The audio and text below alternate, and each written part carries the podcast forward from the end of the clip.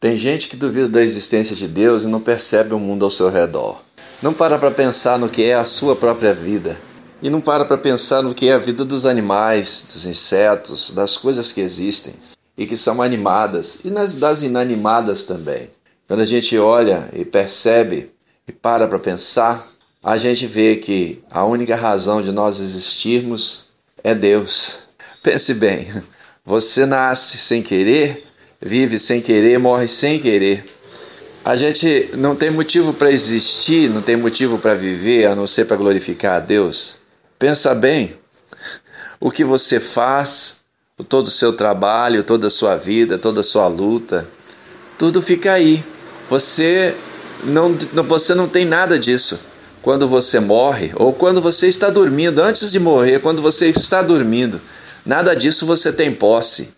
Você só tem posse quando Deus te chama, te coloca vivo, e aí você então é, toma posse novamente daquilo que você entende que tem.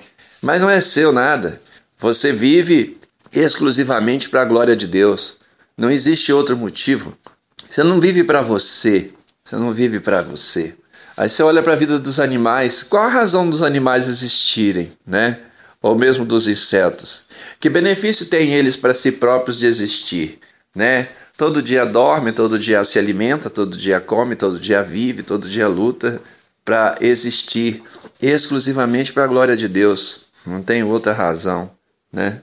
A nossa vida é assim também. Para para pensar.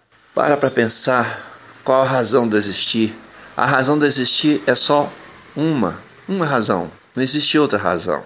Nós vivemos para a honra e glória de Deus. A nossa vida, portanto, quando ela não é pautada dentro daquilo que Deus quer para as nossas vidas, e Deus não nos limita, Deus nos dá diretrizes básicas através dos mandamentos, que são poucos, considerado todas as nuances da vida. E Deus então nos dá essa base de vida. E nessa base de vida, a gente vive a nossa vida. E a vida eterna é viver com base nisto aí. Quer dizer, se um dia você vai fechar os olhos aqui e abrir novamente para a ressurreição eterna, é, é, o processo é semelhante quando você dorme. Você dorme e você acorda e o seu dia continua, o dia, o dia de ontem continua. E na morte é a mesma coisa. Você dorme e um dia você vai acordar com o Senhor Jesus Cristo voltando nas nuvens dos céus e te chamando para viver a vida eterna.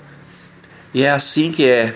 Viva de acordo com a vontade de Deus. Se você vive essa vida de hoje, todo dia você gosta de acordar, todo dia você gosta de olhar todas as coisas que você conquistou, você olhar para o seu lado, ver seus filhos, ver, ver, ver seus amigos. Viva de acordo com a vontade de Deus, obedeça os mandamentos do Senhor, todos eles, não é só aquele que você escolhe, não. Todos eles, do primeiro ao último, né? Obedeça, faça de acordo e seja e viva a sua vida do jeito que você quiser. Os mandamentos não te, não, não, te, não te limitam no sentido de você ser um advogado, médico, dentista, catador de lixo, é, pedreiro, marceneiro, é, um, um astronauta, um cientista. Os, os, os, mandamentos de Deus não te limitam, você pode ir onde você quiser. E isso vai te garantir que você faz a vontade de Deus. E quando você faz a vontade de Deus, o Senhor te promete vida eterna vida eterna. Um dia você vai dormir aqui na morte e um dia vai acordar para viver a vida eterna. Então obedeça os mandamentos de Deus, ame, ame, ame, ame, ame. Esta é a maior lei que existe no universo. Em nome de Jesus, eu te agradeço por ter me ouvido. Que Deus abençoe sua vida. Amém.